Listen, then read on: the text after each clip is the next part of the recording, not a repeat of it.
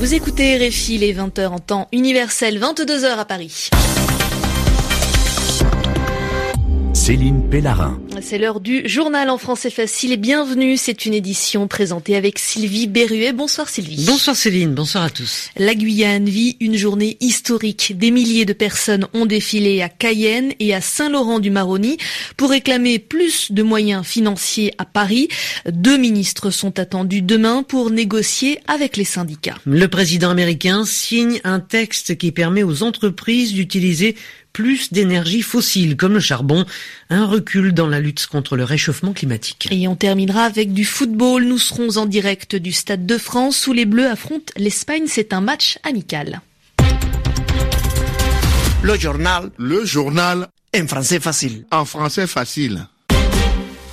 Mais tout d'abord, cette information qui nous vient d'Abidjan, la justice ivoirienne a tranché, Simone Bagbo est acquittée. L'ancienne première dame de Côte d'Ivoire était jugée pour crime contre l'humanité. Elle était accusée d'avoir organisé des violences meurtrières lors de la crise post-électorale de 2010-2011. Le procureur avait réclamé la prison à vie au nom de la réconciliation nationale. Les jurés en ont décidé autrement. Simone Bagbo est donc acquittée, c'est-à-dire qu'elle n'est pas reconnue coupable. Elle n'a pas entendu ce verdict vu qu'elle a boycotté son procès, qu'elle n'était pas présente. Elle le qualifiait ce procès d'inéquitable. Le chef du gouvernement français envoie plusieurs de ses ministres en Guyane demain mercredi. Et les autorités françaises veulent montrer qu'elles accordent un réel intérêt pour la crise dans le territoire ultramarin. La ministre des Outre-mer, mais également le nouveau ministre de l'Intérieur, Mathias Feckel, feront le déplacement à Cayenne, la capitale guyanaise où près de 10 000 personnes ont manifesté aujourd'hui. Une affluence, c'est-à-dire un nombre de manifestants record. Une journée historique pour une mobilisation guyanaise vraiment générale. À Cayenne, Caroline Marie d'Outre-mer Première. Une manifestation sans précédent, historique, disent en cœur les Guyanais.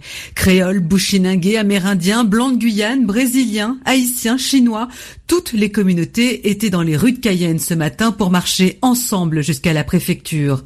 Nous bon ça, ça suffit. La Guyane levée, la Guyane lève-toi, ces slogans ont été chantés, dansés, criés en chœur par les manifestants.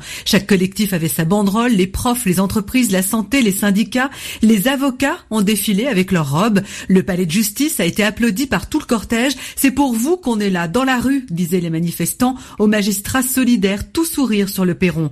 Tout le monde était en noir, le code couleur de cette mobilisation, à l'exception des peuples autochtones qui ont défilé en tenue traditionnelle. En tête de cortège, le collectif des 500 frères contre la délinquance et toujours cette ambiance bon enfant, un mouvement pacifique, participatif, comparé par certains aux Nuits debout, un grand maillouri pour la Guyane, un mot créole pour dire un grand effort solidaire pour la Guyane. Détricoter, déconstruire le bilan de son prédécesseur Barack Obama c'est l'un des objectifs de Donald Trump. Après l'assurance santé, le président américain s'attaque au dossier de l'écologie.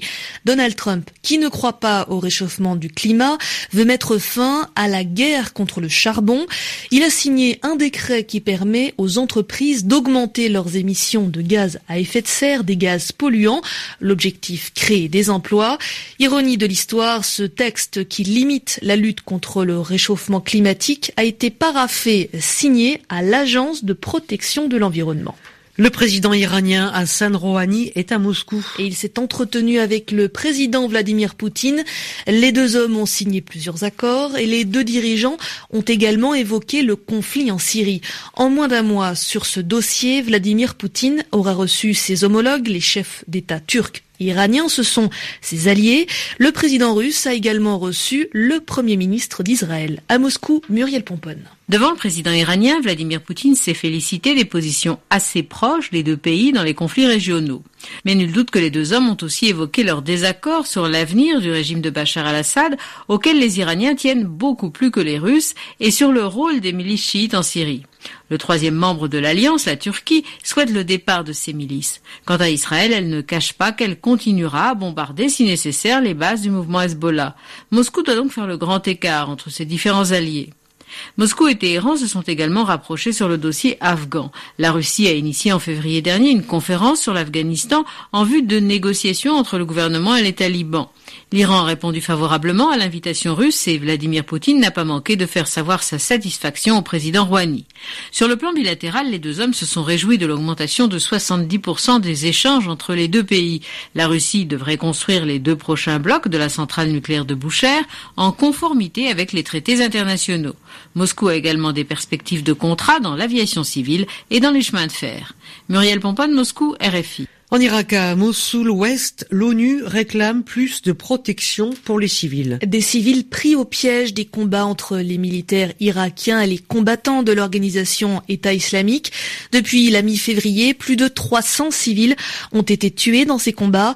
Le général américain qui commande à Bagdad les forces de la coalition anti-djihadiste reconnaît un possible accident de guerre. Ce serait des bombardements de la coalition qui auraient causé une partie de ces tueries. Après cette possible bavure, erreur, une enquête est en cours. C'est une première au Pakistan. Désormais, une grande banque du pays va être dirigée par une femme. Une avancée pour les droits des femmes qui tient du symbole dans ce pays. À Islamabad, Michel Picard. C'est une première. Jamais une femme n'avait dirigé d'établissement bancaire au Pakistan. Sima Kamil prendra ses fonctions le 1er juin à la tête d'UBL, dont elle était jusqu'à présent vice-présidente. Troisième banque commerciale pakistanaise, United Bank Limited emploie 15 000 personnes, compte 1300 succursales au Pakistan et une vingtaine en dehors du pays. Comme nombre de dirigeants de grandes sociétés ici, Sima Kamil a fait ses études supérieures à Londres. Récemment, elle a assuré le lancement d'un programme pour faire de sa banque la première banque des femmes du pays. Nul doute que sa nomination va attirer quelques clientes. Mais cette femme aux cheveux courts, professionnelle reconnue, qui s'affiche sans voile, devient surtout une sorte d'icône dans ce pays où la situation des femmes, en dehors des villes, est restée à l'âge de pierre. Avant même l'accès à l'emploi, le simple respect de la dignité humaine féminine est souvent inexistant. En accédant à la tête du BL, Sima Kamel vient de briser un tabou et faire franchir un cap à la dynamique d'émancipation des femmes pakistanaises. Michel Picard, Islamabad, RFI. Et on va parler à présent de football dans ce journal en français facile, l'affiche de la soirée France-Espagne. Et c'est un match amical à domicile pour les Bleus. On retrouve Eric Mamrut. Vous êtes dans les tribunes et en ce moment se décide un possible but français. Il y a eu but euh, français euh, signé Antoine Griezmann, euh, mais il n'a pas été accordé par l'arbitre de cette rencontre, Félix Zoyer. Peut-être a-t-il fait appel à l'assistance vidéo qui est, qui est testée lors de ce match. Il a deux assistants dans un quart en dehors du stade. Il peut communiquer avec ceux-ci. Ils sont évidemment devant des écrans de contrôle afin de pouvoir suivre l'action qui s'est déroulée au ralenti et apparemment au moment où il a décoché sa tête gagnante, Antoine Griezmann était en position de hors-jeu. C'est pour ça que dans un deuxième temps, après l'avoir validé, eh bien Félix Zoyer est revenu sur sa décision et il a annulé donc ce but euh, français. On en est toujours donc à 0 à 0 alors que la seconde période a démarré depuis 4 minutes maintenant. Les Blancs en tout cas qui ont mieux démarré cette euh, deuxième période. Ils ont beaucoup souffert lors de la première. Les Espagnols ont monopolisé le ballon, se créant quelques occasions par Iniesta notamment. Euh, les Français, eux, ont bien démarré la, partie avec une occasion de Mbappé et une autre de Koscielny, mais il y a eu 67% de possession de balles de la part des Espagnols dans cette première période. Beaucoup de souffrance donc du côté bleu qui donc apparemment sont mieux rentrés dans cette deuxième période à l'image de Thiemoué Bakayoko qui euh, s'échappe sur le côté droit. Euh, cela ne donnera rien. Thiemoué Bakayoko qui vient de faire, de, de, faire son entrée en jeu. C'est sa toute première titularisation, joueur monégasque d'origine ivoirienne. Euh, lui qui hésitait Merci. avec la Céléfanto et donc il ne pourra plus jouer de sa carrière avec l'équipe de Côte Merci d'Ivoire. Eric Mamrut. Vous êtes en direct du Stade de France, toujours 0 à 0 dans cette rencontre France-Espagne.